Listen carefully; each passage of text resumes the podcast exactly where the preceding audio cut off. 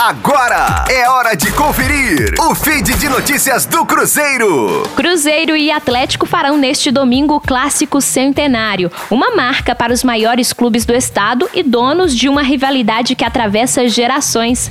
Destes 100 anos de história, 16 possuem a assinatura do goleiro Fábio, o jogador mais experiente no confronto e que estará em campo neste domingo pela 65ª vez na carreira. Uma jornada que começou lá no dia 20 de fevereiro de 2005, na oitava rodada do Campeonato Mineiro. Historicamente, os números apontam que Fábio leva vantagem no confronto diante do Atlético.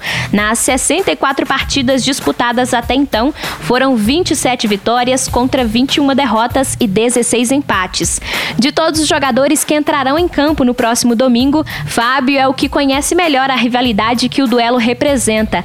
Aos 41 anos, o duelo com o Atlético neste domingo será a partida de número 932 do atleta com a camisa do Cruzeiro, restando então 68 jogos para quebrar a marca das mil partidas pelo time estrelado.